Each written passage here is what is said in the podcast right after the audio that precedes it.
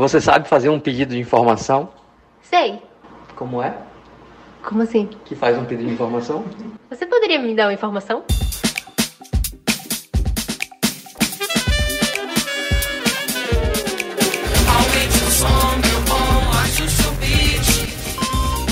Olá, tudo bem?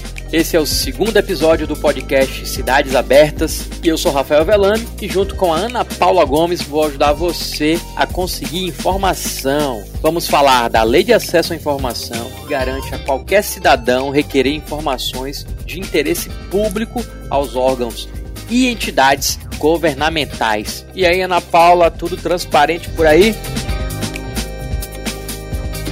E aí, Velame?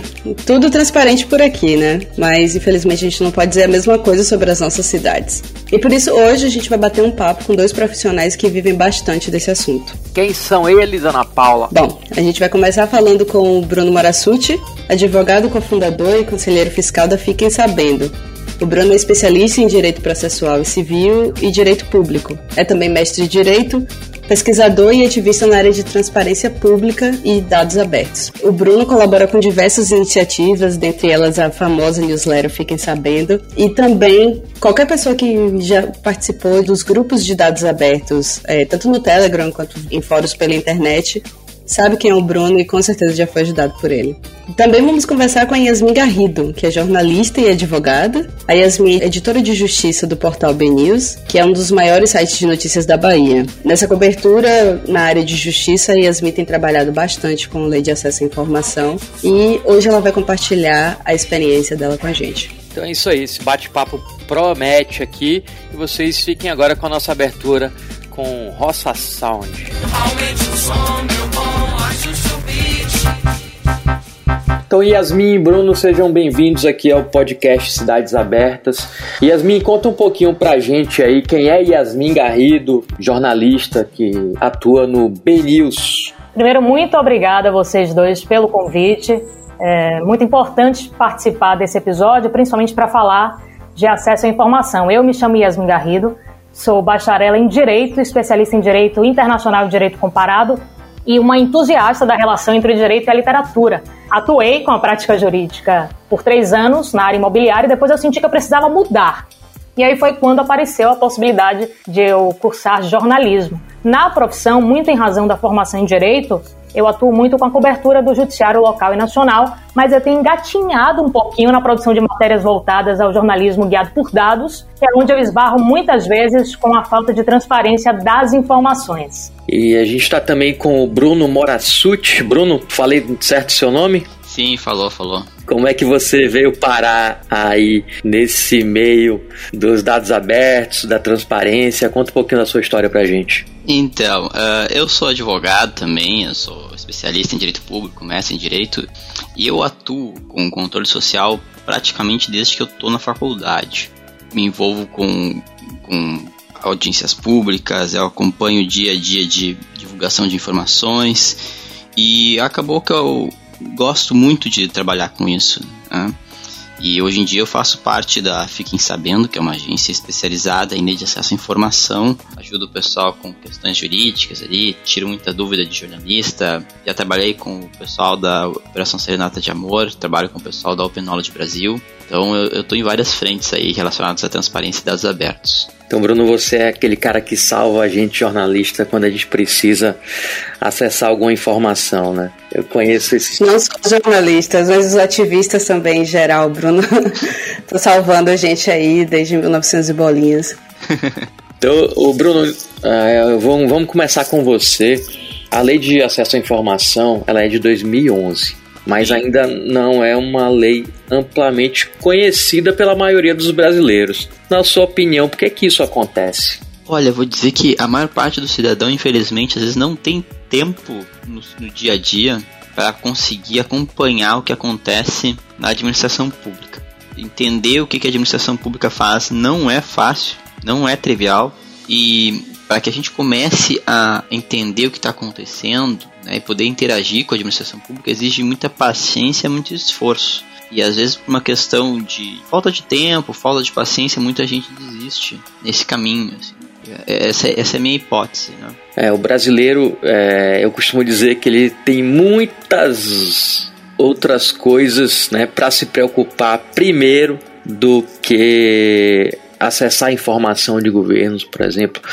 É, tem um, um, outro dia eu estava conversando com um amigo meu, eu estava eu tava falando, né, que eu estava contando a ele do, sobre o que é o Dados Abertos de Feira, por exemplo, que é onde eu e Ana Paula é, atuamos.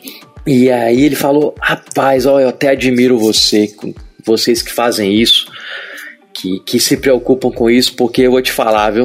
Eu não tenho tempo não. Eu preciso primeiro pensar em botar comida lá em casa, pagar as contas, tá? Se sobrar um tempinho, aí eu começo a pensar nesse tipo de coisa que pode ajudar a minha comunidade, mas eu nem sei se um dia eu vou conseguir fazer isso. E eu acredito que a maioria dos brasileiros pensam assim como eu. Então é trabalho difícil esse que vocês fazem, viu? E aí eu fiquei pensando, realmente, viu? Você conseguir convencer o brasileiro comum, né, que tem aquela vida, vamos dizer, comum, cara que acorda às 7 horas da manhã e pega a condução, vai trabalhar e passa o dia todo fora de casa. Quando ele volta para casa, que é a hora que ele pode estar com a família dele, se for deixa eu ver aqui quanto foi que o prefeito da minha cidade gastou com saúde e tal. Infelizmente, deveria ser uma coisa comum o cara tá preocupado com a situação da cidade, da comunidade dele, mas é aquela história, ele realmente são tantos desafios ao longo do dia que no fim do dia ele não consegue se preocupar com esse tipo de coisa. É, Bruno, você acha então que esse é um dos principais desafios da lei de acesso à informação? Convencer com que as pessoas se interessem pelo assunto? Sim, eu diria que esse é, esse é um dos principais motivos. E além disso, a gente tem um problema que, eh, quando, mesmo que a pessoa tenha vontade eu tenha tempo, às vezes ela, ela enfrenta uh, muita dificuldade para conseguir entender ou conseguir obter acesso à informação, né? Então, mesmo quando tu tem uma pessoa bem intencionada, é aquela coisa, a pessoa vai lá e tenta algumas vezes e não consegue, fica frustrada, né? Fica, conclui que nada dá certo no Brasil, então ela desiste e fica né, resignada, né? Então, é, no Observatório Social do Brasil, eles têm um, um lema que é indignar-se é importante, mas a atitude é fundamental, né? Geralmente a gente a gente todo mundo se indigna, não tem quem não esteja insatisfeito com alguma coisa no país, mas a gente tem que realmente manter permanentemente uma atitude de proatividade quando a gente quer interagir com a administração pública. Isso, isso é bem importante, isso não é fácil. Não é fácil porque, olha, mesmo para mim que eu, eu acredito que eu tenho alguma experiência já mexendo com a administração pública, acho que eu consigo bastante vitórias, ainda assim tem dias que é frustrante. Nossa, eu imagino, consigo me identificar puramente com isso. Imagino que seja a mesma coisa para você também, né, Yasmin? Você já é bacharel em direito, cobre a área jurídica, mas ainda assim imagino que nem sempre seja fácil conseguir informação. Não, pelo contrário, é bastante complicado, porque nem sempre a gente consegue encontrar dados que estejam no formato adequado, que cumpram de fato os requisitos da lei de acesso à informação, e muitas vezes, quando a gente pede a informação, elas chegam incompletas ou com aqueles obstáculos, né, de que vai demandar um trabalho maior do órgão, a gente não pode fazer isso, e são várias as justificativas para poder negar um pedido que é de direito nosso. É, Yasmin, você falou uma coisa aí agora que eu me identifico muito, que é informação incompleta, né? Às vezes você pede, você faz um pedido de acesso, um pedido de informação para algum órgão público, e aí ele responde assim: esse dado está disponível no TCM, site tal, tal, tal, tal. É, acesse. Aquele site que é uma beleza, né? Fácil de acessar, todos os botões funcionando, só que não. Aí eu pergunto, Bruno, esse tipo de resposta, ela tá cumprindo o que diz a lei? Porque assim, ele me respondeu, né, dentro do prazo, a informação realmente está dentro do site do Tribunal de Contas, só que é praticamente impossível uma pessoa comum encontrar informação dentro do site do Tribunal de Contas, que é muito complexo, muito difícil de, de, de, de mexer. E isso já aconteceu com, por exemplo, aqui, pedido de informação que a gente fez para a Prefeitura de Feira de Santana. Esse tipo de resposta, ela cumpre o que diz a lei de acesso à informação? Pois tu sabe que antigamente eu achava que sim, sabe? Mas hoje em dia eu, eu mudei de ideia e eu passei a recorrer. Por quê? Porque, bom, se eles administram o site, eles são devem ser a pessoa que mais entende como localizar a informação. Então, ok, a informação está no site, então me diga, diga lá o passo a passo de onde localizar essa informação no site. Tem um equivalente que é aquela velha história assim, ah, está no diário oficial, você pode olhar no, no diário oficial para localizar essa informação. Nesses casos, eu, eu geralmente recorro e digo assim, por exemplo, no caso do governo federal, bom, uma edição normal do, do Diário Oficial da União tem 300 páginas. Né? Cada uma dividida em três seções, essas divididas em órgãos e coisas assim, né? considerando que a gente tem ainda edições ordinárias, extraordinárias, suplementares. Então, se eu for pegar todas as edições de um ano do Diário Oficial, eu vou ter centenas de milhares de páginas. Como tu não me disse sequer qual é a edição do Diário Oficial que eu vou localizar, eu não vou aceitar essa tua informação. O mínimo que tu tem que me dizer, então, se tu está dizendo que está no Diário Oficial, é qual é a página de qual edição, de qual seção do Diário Oficial da, da União onde eu vou localizar essa informação. Senão eu tô, eu tô entendendo que tu não sabe onde é que tá. Eu tenho até um caso parecido com esse para contar, que foi, foi sobre um pedido de informação que nós, dados abertos de feira, fizemos no ano passado sobre o Hospital de Campanha de Feira de Santana. O pedido não foi respondido, então a gente fez uma denúncia para o Tribunal de Contas dos Municípios e esse ano foi julgado. E na defesa, o prefeito fala que todas as informações estão no portal da transparência, só que não está lá. Então eu acredito que isso já é uma, uma estratégia, só dizer, tipo, procura essa agulha no, no palheiro aí e tenta encontrar essa informação por conta própria. O que acaba também sendo uma, diria que uma certa armadilha para quando existem as avaliações dos órgãos nos portais da transparência também. Que é quando você tem uma opção lá dizendo, ah, diário oficial. Certo, tem todas as, as edições do diário oficial lá. Mas se o cidadão ele não pode buscar, fazer filtros, é, exportar aqueles dados para um formato aberto, a informação não está acessível, né? Ela está ali disponível de alguma forma, mas não está acessível. Com certeza. Mas, mas antes da gente continuar nesse, né, nessa parte, eu queria que a gente voltasse um passo atrás e, e falasse sobre o que é a lei de acesso à informação e como as pessoas podem conseguir informação de, dos órgãos públicos. Então, um, a Lei de Acesso à Informação é uma lei que foi editada em 2011 e, embora já existissem leis que assegurassem para o cidadão o direito de acesso a informações públicas, a, a, a LAI, né, a Lei de Acesso à Informação, ela mudou radicalmente esse cenário. Por, pelo primeiro motivo é que ela organizou pela primeira vez prazos claros, possibilidade de recurso, estabeleceu responsáveis. Ela, ela é uma lei muito mais detalhada sobre como ela vai ser executada pela administração pública. Esse é o primeiro grande motivo. O segundo grande motivo é que a gente teve uma campanha muito intensa quando a, a lei de acesso à informação foi publicada uh, sobre a implementação e organização dela. Que até então a gente não tinha uma, uma campanha nacional, assim, grupos tão uh, intensos como a gente tem hoje em dia. Já existiam entidades que trabalhavam com com transparência, muito importantes até hoje, mas a partir da lei de acesso à informação se criou um movimento muito mais forte para exigir transparência de órgãos públicos.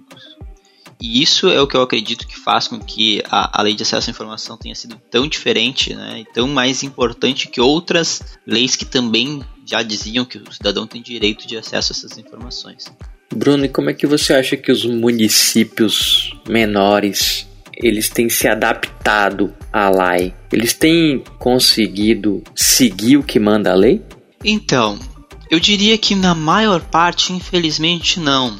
Tá? Eu, eu não, não vou dizer que eu tenho dados para reforçar essa minha, essa minha opinião, mas é uma questão baseada em experiência. Né? Infelizmente, uh, os municípios pequenos têm poucos recursos, é normal que tu tenha servidores públicos pouco qualificados, que não têm treinamento adequado, tá? e, e município pequeno acaba não conseguindo se adaptar ou se organizar o suficiente para poder atender demandas de acesso à informação. Porque atender uma demanda de acesso à informação não é fácil, não, não é uma coisa simples. Existe organização. Se tu não tem organização, tu não consegue responder adequadamente no prazo correto, né? tu, tu, tu atrasa, tu perde os pedidos, tu não localiza a informação, e, então ela não é uma lei simples de ser aplicada. Ela é uma lei que exige administração, exige organização e, e o que é mais importante, ela é uma lei que estabelece prazos relativamente curtos. Né? Ao menos para quem está acostumado com coisas, prazos e tempos no direito, a, a lei ela estabelece prazos bem curtos, 20 dias, prorrogáveis por mais 10 para fornecer uma informação.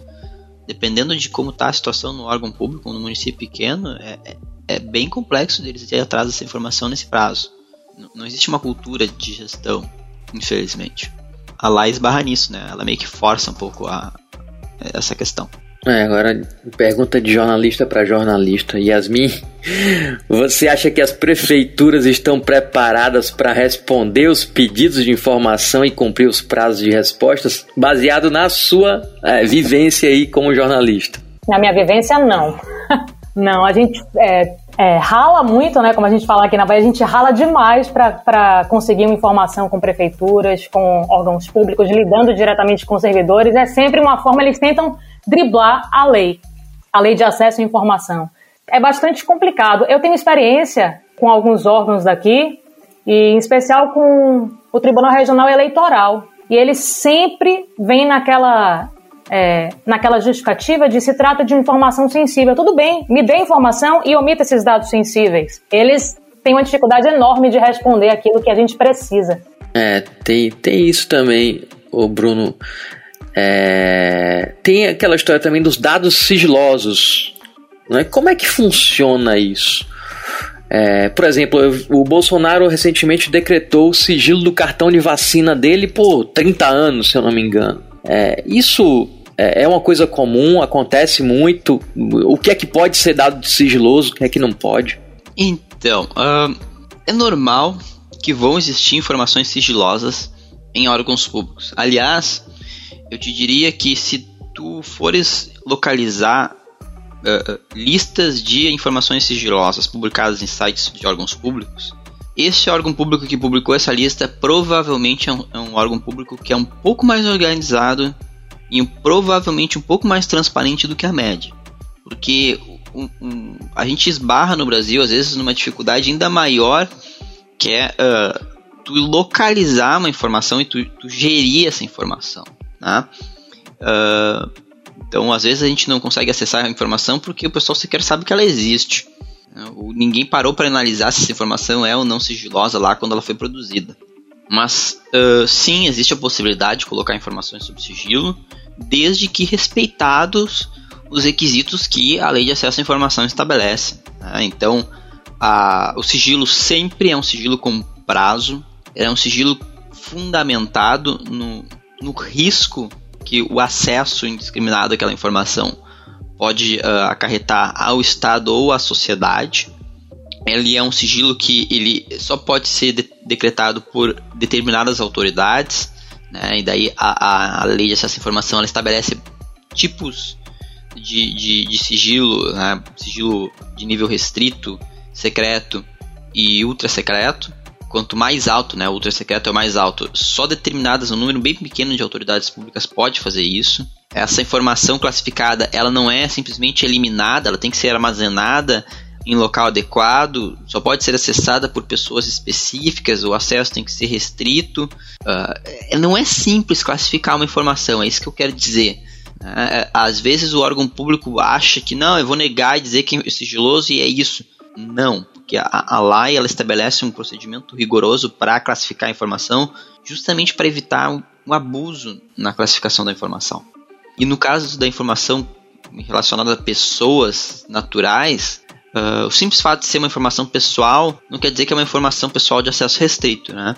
Porque se fosse assim, a gente não teria hoje em dia acesso a informações sobre remuneração de agentes públicos, a gente não poderia ter acesso a informações sobre pessoas que foram multadas ah, por crimes ambientais, por exemplo. A gente não poderia ter acesso a uma série de informações que são extremamente relevantes para que a gente possa acompanhar as políticas públicas.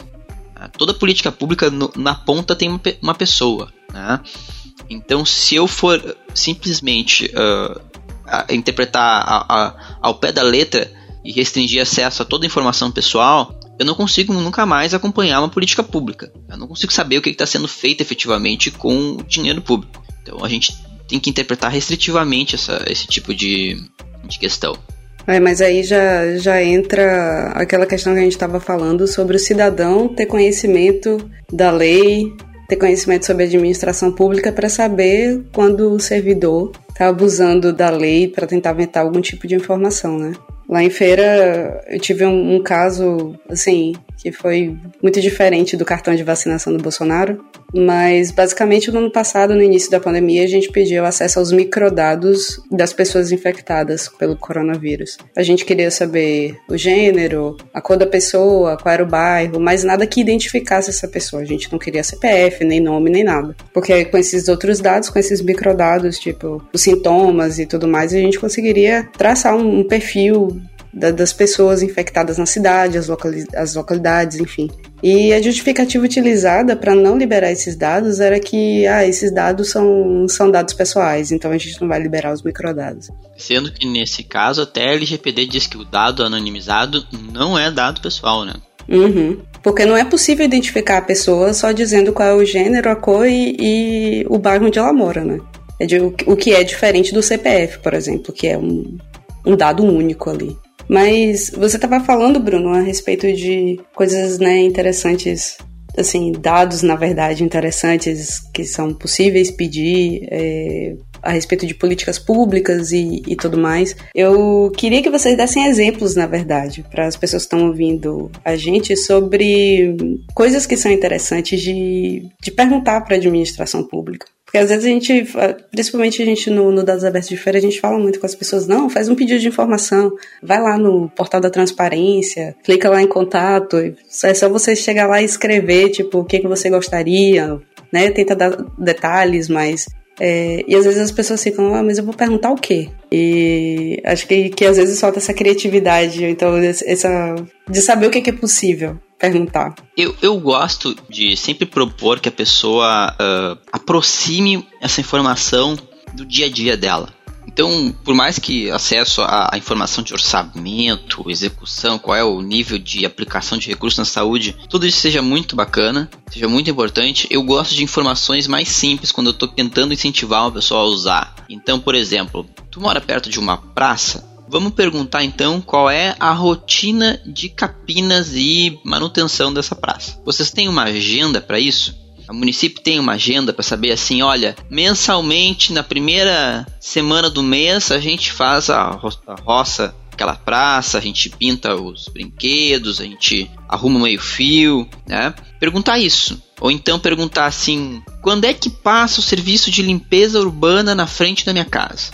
Ou quando é que foi feita, para quando é que está agendada a troca das lâmpadas que foi anunciada no, no jornal lá, que o prefeito anunciou no jornal? Quando é que vai ser uh, a, realizada a troca das lâmpadas na minha rua para o modelo mais novo? Coisas assim, porque isso permite que a gente possa aos pouquinhos controlar a, a, a administração pública perto do lugar onde a gente, onde tem, a gente tem mais interesse né? A gente é normal, todo mundo quer controlar a administração pública, quer acompanhar a administração pública porque quer viver melhor, quer que ter morar numa cidade melhor, num lugar melhor, mais organizado, mais seguro, mais limpo, né, com escolas arrumadas, com professores com salário em dia, né?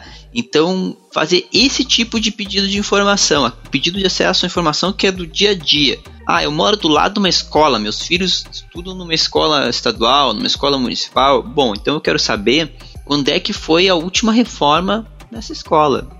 Eu quero saber se essa escola tem plano de prevenção contra incêndio. Uh, ah, não tem? Bom, então eu vou levar isso para a imprensa, eu vou cobrar, vou perguntar o porquê que não tem, o que está faltando para não ter, pra, que ainda não tem plano de prevenção contra incêndio na escola onde meus filhos estudam. É, é, coisas assim, no dia a dia. Né? É, é, quanto mais local é o pedido de acesso à informação, ele mais próximo ele se torna de, de controle público. Né?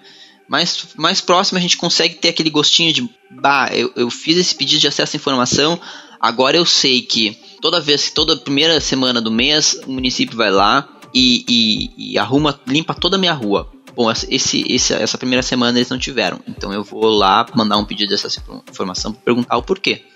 Facilita até a fiscalização, né, Bruno? Isso que você com falou certeza, aí. Que quando a pessoa certeza. sabe qual é o dia que passa, por exemplo, o carro do lixo, né? Passa segunda, terça e, e, e quinta.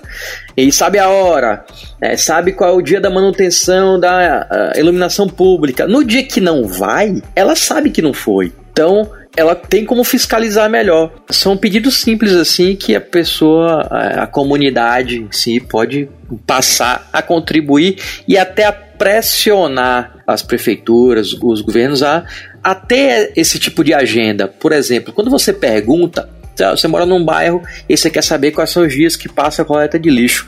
Às vezes nem tem dia certo, passa aleatoriamente quando dá. E aí, quando você faz esse tipo de pergunta, às vezes eles até se dão conta, opa, peraí, o pessoal lá tá cobrando, a gente vai ter que colocar lá, tem, tem que ter pelo menos um dia certo para começar aí. Então, às vezes um pedido de informação né, pressiona o governo a tomar algumas medidas que estão lá meio, digamos, esquecidas, né? Eu fiquei pensando aqui nesses exemplos que o Bruno deu e para vocês terem uma ideia de como a LAI, eu acho que vocês têm essa ideia, né? Como a LAI não é tão conhecida e que precisa ser cada vez mais acessada, eu nunca tinha pensado em perguntar como funciona a coleta de lixo no meu bairro. E olha que essa semana eu passei com o cachorro e eu falei, gente, tem dias que eu vejo essas latas de lixo na frente do prédio X e outros dias eu não vejo. Então será que tem coleta em dias alternados? E essa foi uma dúvida que surgiu, mas eu nunca pensei em solicitar essa informação por meio da lei de acesso à informação. E uma coisa interessante é que eu, eu não sei se com o Rafael funcionou dessa forma, eu passei quatro anos na faculdade de jornalismo e pouco ou quase nada eu ouvi falar sobre a possibilidade de utilização da lei de acesso à informação. Eu entrei na faculdade em 2016, a lei é de 2011. Então é absurdo pensar que ali, numa formação de jornalista,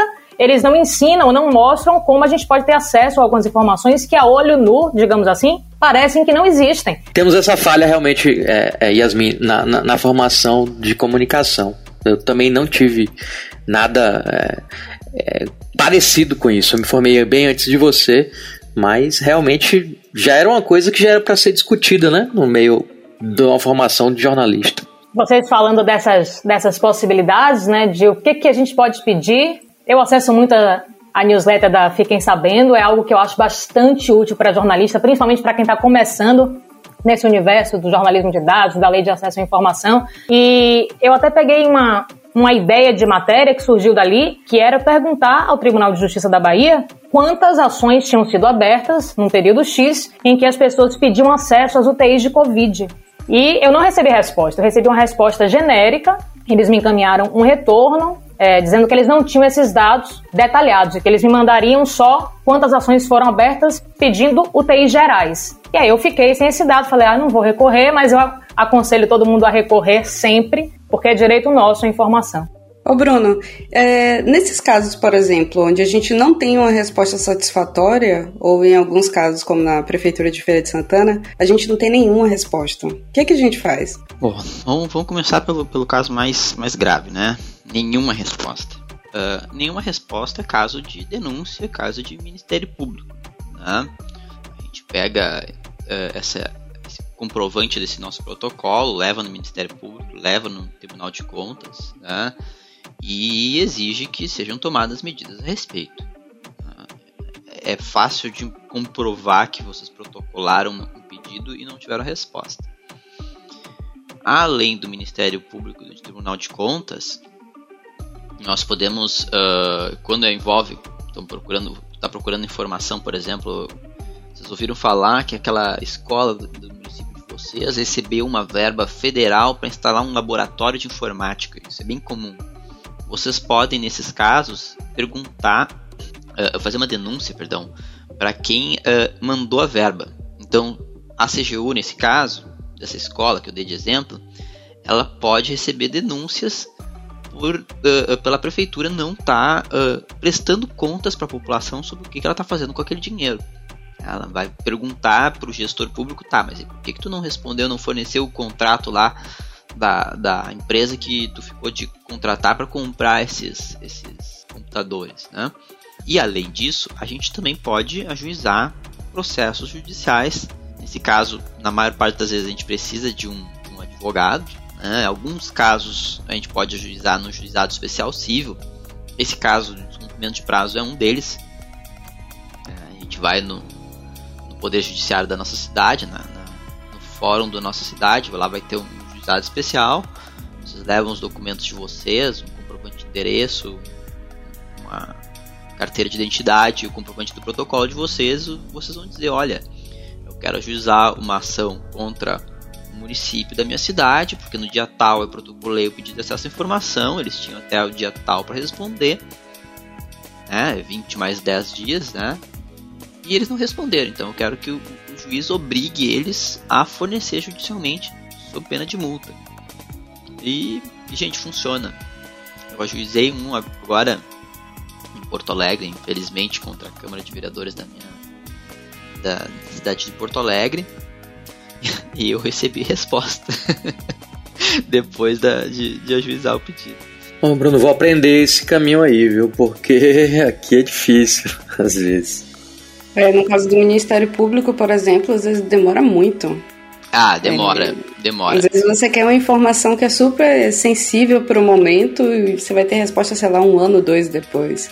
Então, um recurso como esse é bem importante para poder ter resposta de coisas que são mais sensíveis e precisam de uma resposta mais rápida. Com certeza, com certeza. Mas, mas não elimina a, a importância de fazer o denúncio no Ministério Público. Porque o cidadão não consegue responsabilizar o gestor, ele não consegue multar o gestor, não consegue punir o gestor efetivamente. Né? A gente, quando a gente ajuiza uma ação, a gente ajuiza contra o município. Né? Quem vai poder responsabilizar o gestor é o Ministério Público, é o Tribunal de Contas, é a Controladoria, é até mesmo o Poder Legislativo. Ah, gente, tem para quem ah, não está acostumado, tem muita gente que não gosta de interagir com o Poder Legislativo, né? Mas é a função do Poder Legislativo fiscalizar a administração pública. Aliás, eu diria que é a função mais importante.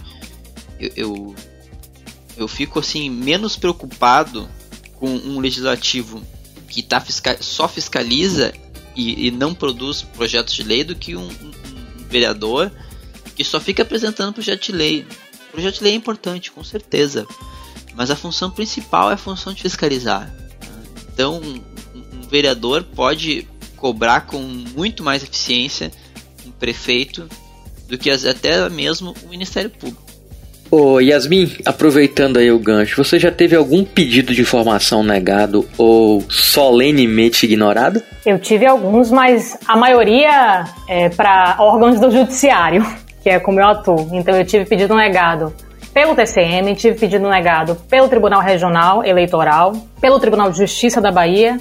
Eu acho que falando de prefeitura, eu acho que eu nunca tive, não. Mas eu peço pouco, eu confesso. Foram negados por quê? Por sigilo ou negados, simplesmente negado? Foram negados pela justificativa do trabalho adicional, né, que é o órgão dizendo, olha, a gente não tem esses dados consolidados e organizar tudo demanda um esforço adicional. E aí eu aproveito esse gancho para perguntar até a Bruno, é, a própria lei de acesso à informação, né, ela dá essa brecha para esse tipo de justificativa. Se eu não me engano, artigo 13 terceiro. Então, como é que a gente pode fazer para recorrer de uma negativa desse tipo? Então, uh, quando, quando um órgão fala que é trabalho adicional, né, vamos lá, trabalho adicional, é, primeira coisa que tem que pensar é, é, implica que existe um trabalho normal, né? E esse trabalho normal ele vai ter que ser afetado. Então, para que o não basta o cara, o gestor dizer que ah, isso aqui é trabalho adicional. Não, tem que me dizer o porquê que isso é trabalho adicional. Porque muitas vezes a, a ter aquela informação organizada é, uma, é um dever teu.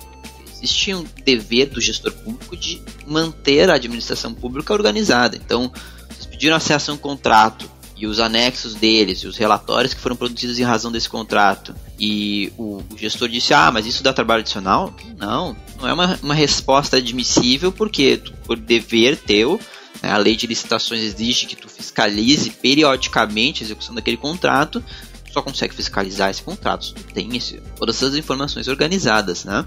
Então, uh, o gestor público ele tem que dizer, bom, em primeiro lugar, eu hoje a minha situação é assim, as minhas informações que tu pediu, elas estão armazenadas de determinada maneira, vamos dizer em mídia física ou em mídia eletrônica.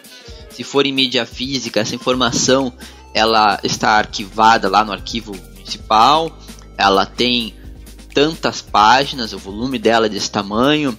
Uh, eu, eu tenho problemas de localizar ela porque a gente não tem uma, a, a, o arquivo não está organizado, digamos, em ordem alfabética, em ordem cronológica, né?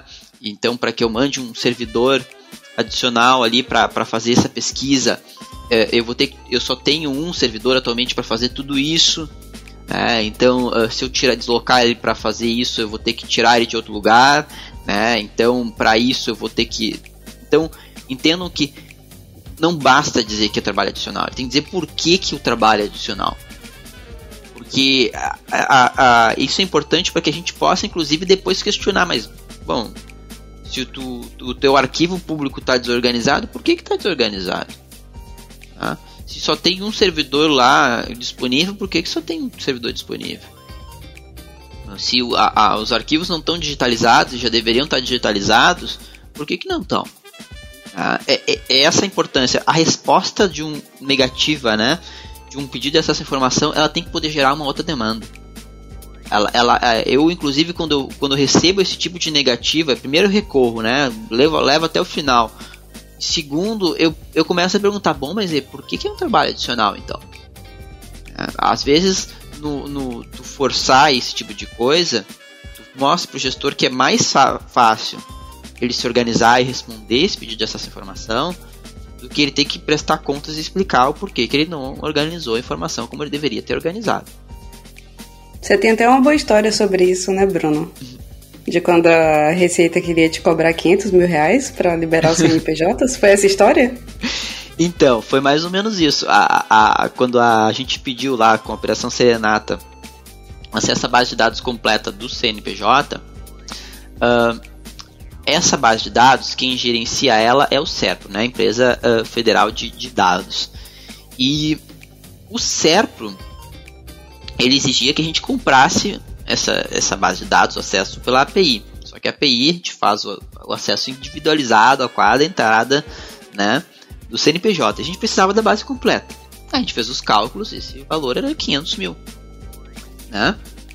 E, e hum, quando a gente começou a recorrer, né, a gente primeiro pediu várias informações. Ah, como é que está essa base de dados? Qual é o volume dessa base de dados?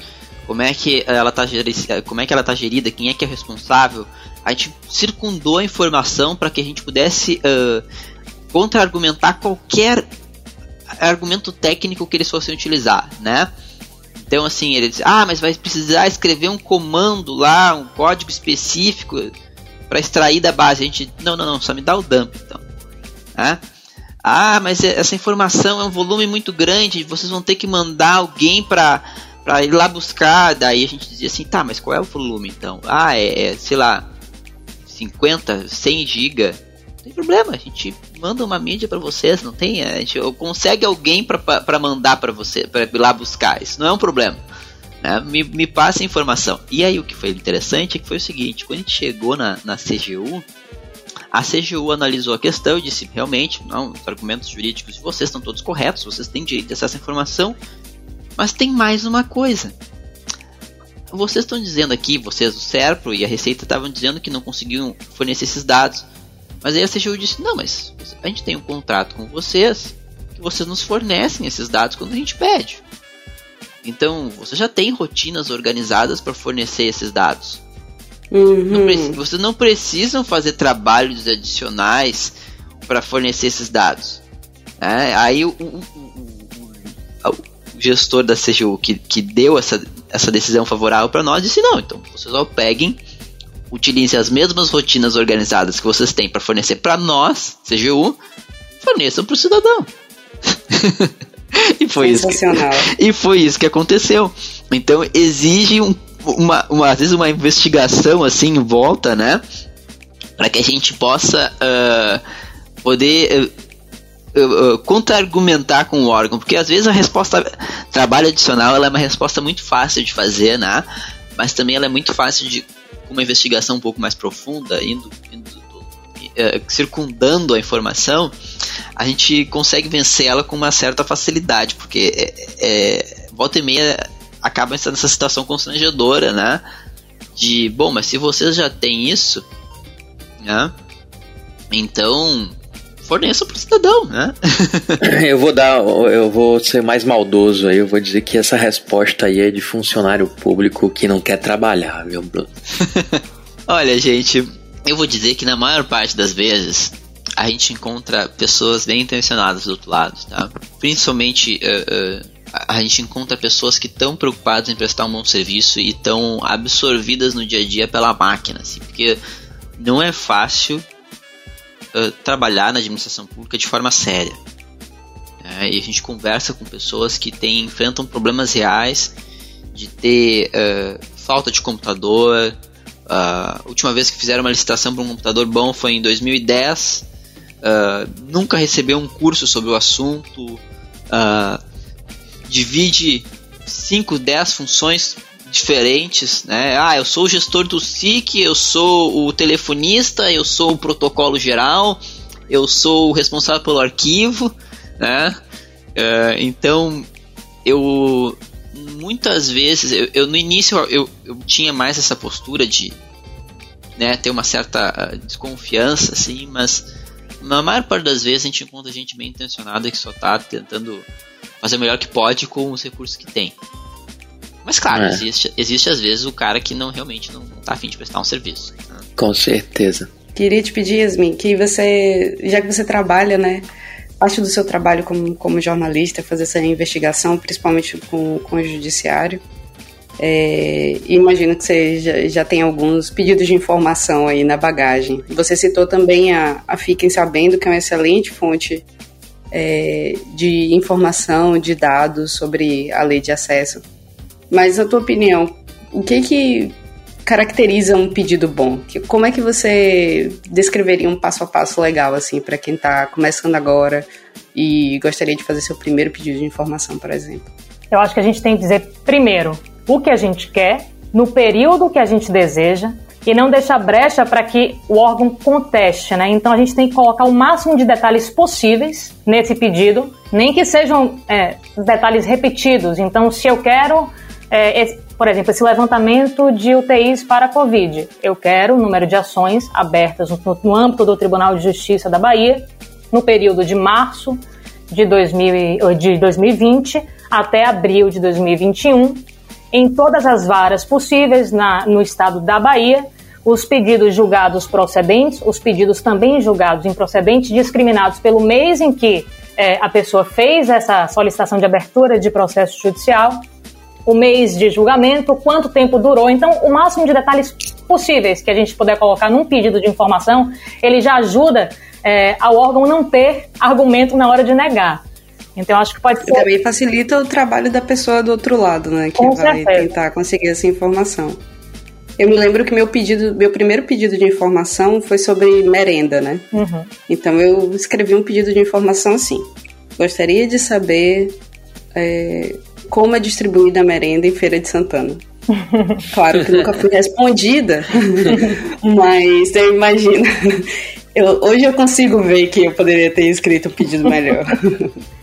E tem uma questão, Ana, bastante interessante, que o Poder Judiciário, apesar de ele dever observância à lei de acesso à informação, a gente percebe que há muito risco disso não acontecer, né? E um dos motivos é o fato dos membros acharem que eles não devem prestar contas à população pelo simples fato de eles, serem, eh, de eles não serem eleitos por meio do voto popular. E tem vários estudos né, que medem o grau de transparência dos tribunais. Eu acho que no mais recente os tribunais superiores e os federais tiveram um grau maior do que os tribunais estaduais.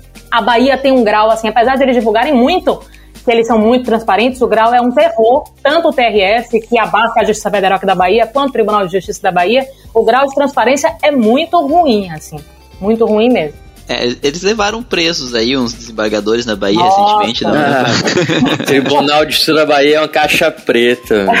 Ai, meu Deus. não tem noção. Tá só começando. É, caixa preta de um avião que caiu tá no fundo do mar lá, bem, bem, bem difícil de, de abrir, sabe? Aquela história, né? Tem muita coisa ainda que deve aparecer, né? E Yasmin tá mais por dentro aí dessa história toda aí, que ela cobre isso. Andar comigo na rua aqui é perigoso, cuidado. É, queria que vocês falassem para quem está ouvindo Cidades Abertas e ainda não conhece bem da lei de acesso à informação ou não sabe a importância dela no combate à, corrupção, o que é que vocês poderiam dizer a essas pessoas? Momento recadinho do coração. Olha, gente, uh, é muito importante a gente poder se envolver no dia a dia com, com a administração pública, poder acompanhar o que está, como o nosso dinheiro está sendo gasto.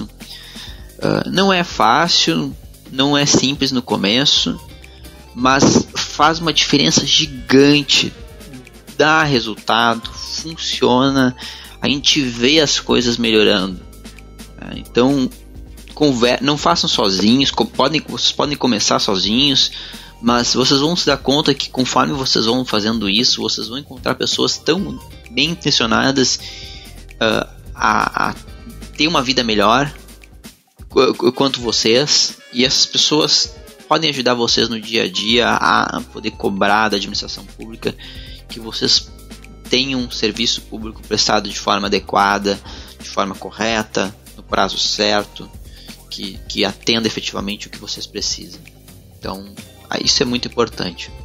Eu acho que a gente precisa se tornar cada vez mais amiga do acesso à informação. Né? É um direito que já, já vem desde a Constituição, a lei de acesso à informação chegou para poder reforçar um direito que já existia. Então, quanto mais a gente usar isso a nosso favor, tanto a sociedade quanto o jornalista, eu falo como jornalista, a gente só tem a ganhar, porque é um direito nosso. Então, a gente precisa difundir um pouco mais a lei de acesso à informação, tornar ela mais prática, mais palpável, para que todo mundo possa ter acesso e possa saber como fazer os pedidos, como buscar um retorno do poder público, como buscar uma prestação de contas, porque é nosso direito, na verdade. Mas o que, que significa regulamentar a lei de acesso à informação?